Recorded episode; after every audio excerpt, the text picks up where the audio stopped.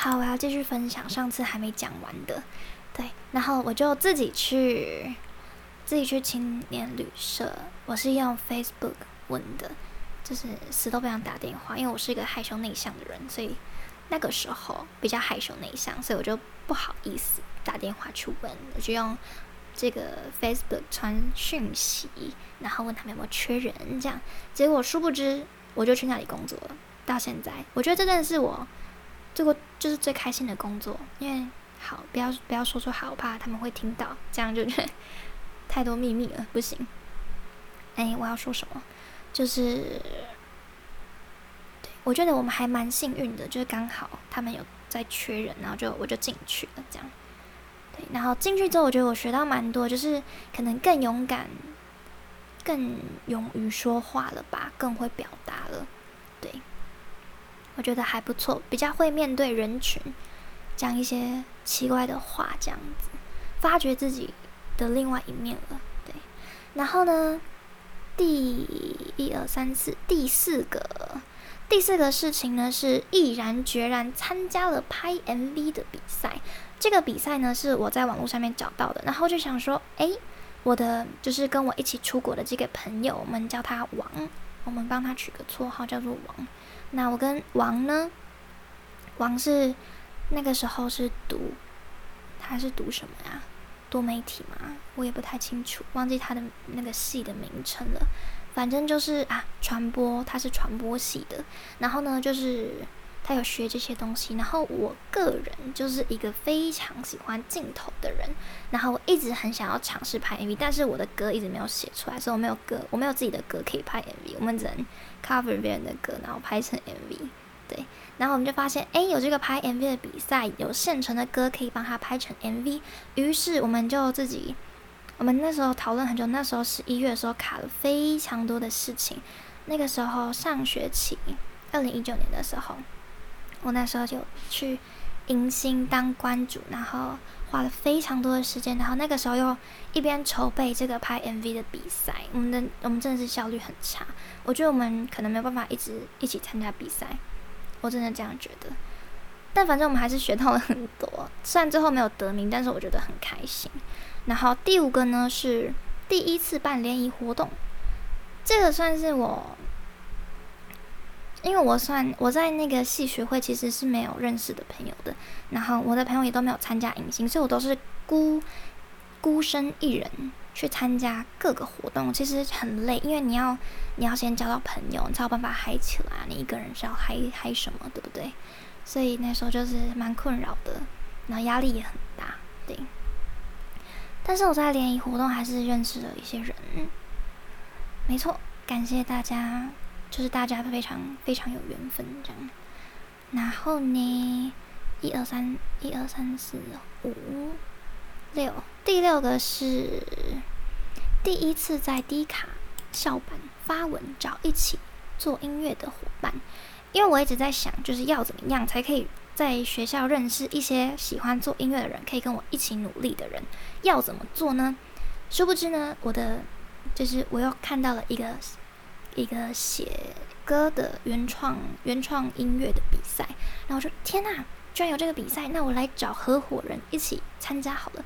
我就在 D 卡上面发文，就殊不知我没有按照版规，这个又又是另外一个故事。然后我就没有按照版规来，就是我，他不是说要就是什么二十个人才可以开表单嘛？然后我个人就是没有在拘泥这些无聊的形式。我想说，我又不是要做一些什么图谋不轨的事情，或是。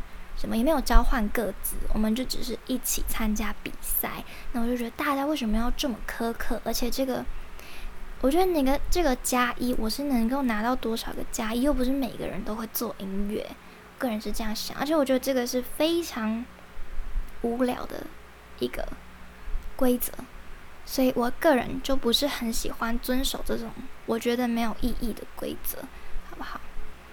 这个是说来话长，我没有说低卡它的这个定的这个规则没有意义，它还是有它的意义在。但是我是觉得我是找人比赛，我不是要交换个子的。我觉得这个就，然后我就有人检举我，然后我就被停权了。我就整个想说，OK fine，没关系。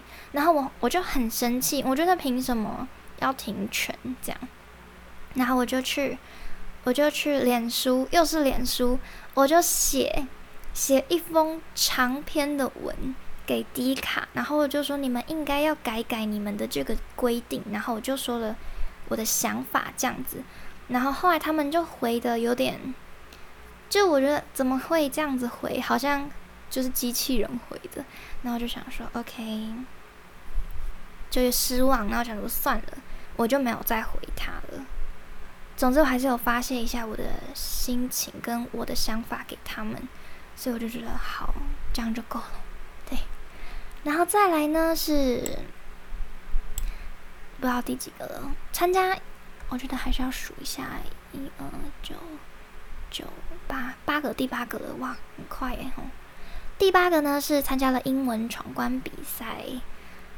哦，我还有参加什么英文？什么茶茶会吗？也是学校的活动。然后我个人是非常喜欢讲英文的人，虽然没有讲的很好，但我就是很喜欢假装自己是 A B C，然后讲一些英文，这样就觉得哎，好像很屌。对，反正我想说，哎，好好玩的活动，因为学校一百年嘛，我觉得很多活动，这个活动真的是太酷了。英文闯关比赛感觉超好玩的，然后我就找了班上，就是传。这个比赛的资料给班群，结果殊不知居然找到人要一起参加比赛，而且我们的那个队，我们的队名真的超瞎的，这是我取的，我觉得很不好意思大家，我取哥哥不要插我队，还硬要开黄腔，这样真的是非常幼稚的一个人哎。总之，我们英文闯关比赛也不是很好，成绩也不是说很好，但反正就是超好玩的这样。对，最后一个第九个。我从二零一九年十二月二十七号之后，我就没有再把我做疯狂的事情加到我的 Keep 里面了，因为我都忘记了。所以这个还是局限在二零一九年做过的疯狂事情，二零二零年的之后再跟大家分享好了。然后自己没有朋友，加入迎新练习好几个月哦，几乎每天。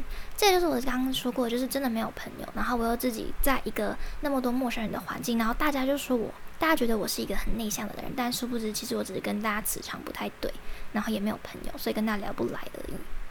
对，但这也没什么，就是也不是谁的错，大家就只是不同的个体，然后过不同的生活而已。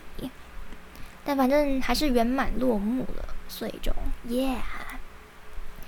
然后呢，我还是最后最后还有三大概两分钟的时间，还是想要跟大家说说我活了二十年的感想。想要跟大家推荐一本书，这本书叫做《死前一定要知道的五件事》，然后里面写的这五件事都是我想要就是努力的方向。里面有很多事情你一定都有听过，但是你很难做到，对，很难做到，真的很难做到。但是我们都希望自己可以变成更好的人，所以我我时不时就会把我的书拿出来看一下，哪五件事情呢？我也是想要把这五件事情。纹身在我的身体上，但是我非常的怕痛，但我还是想要来纹身一下，刺青。对，总之呢，我觉得这本书真的是非常推荐给大家。大家如果觉得很迷惘，或者是你过得很不开心，或是你想要知道人生的奥秘，大家都一定可以去看这本书。但是我不知道我为什么要推荐这本书，很像我是卖书的人。我真的跟很多人推荐过这本书，这本书真的一定要看，真的非常的好看。他最厉害的地方就是他访问了很多，嗯，越讲越少下。我最近有点小感冒，我慢性咽喉炎，因为我胃食道逆流，然后跟过敏又鼻涕倒流，所以我的声音肯定会有点沙哑，大家不要太介意啊。总之这本书呢，就是。他访问了非常多在各个领域，然后各个社区里面活得很开心，都是被大家敬仰的那些老人，然后就去问他们他们设定好的几个问题，然后结果整理出来大家的答案居然都是这五项，所以我觉得我们可以有一个捷径了解怎么样过好我们的人生，怎么样过得更开心。我觉得大家就不要放弃去了解这件事情。那今天呢就说到这边。希望大家都可以过得开开心心，大家晚安啦，拜拜。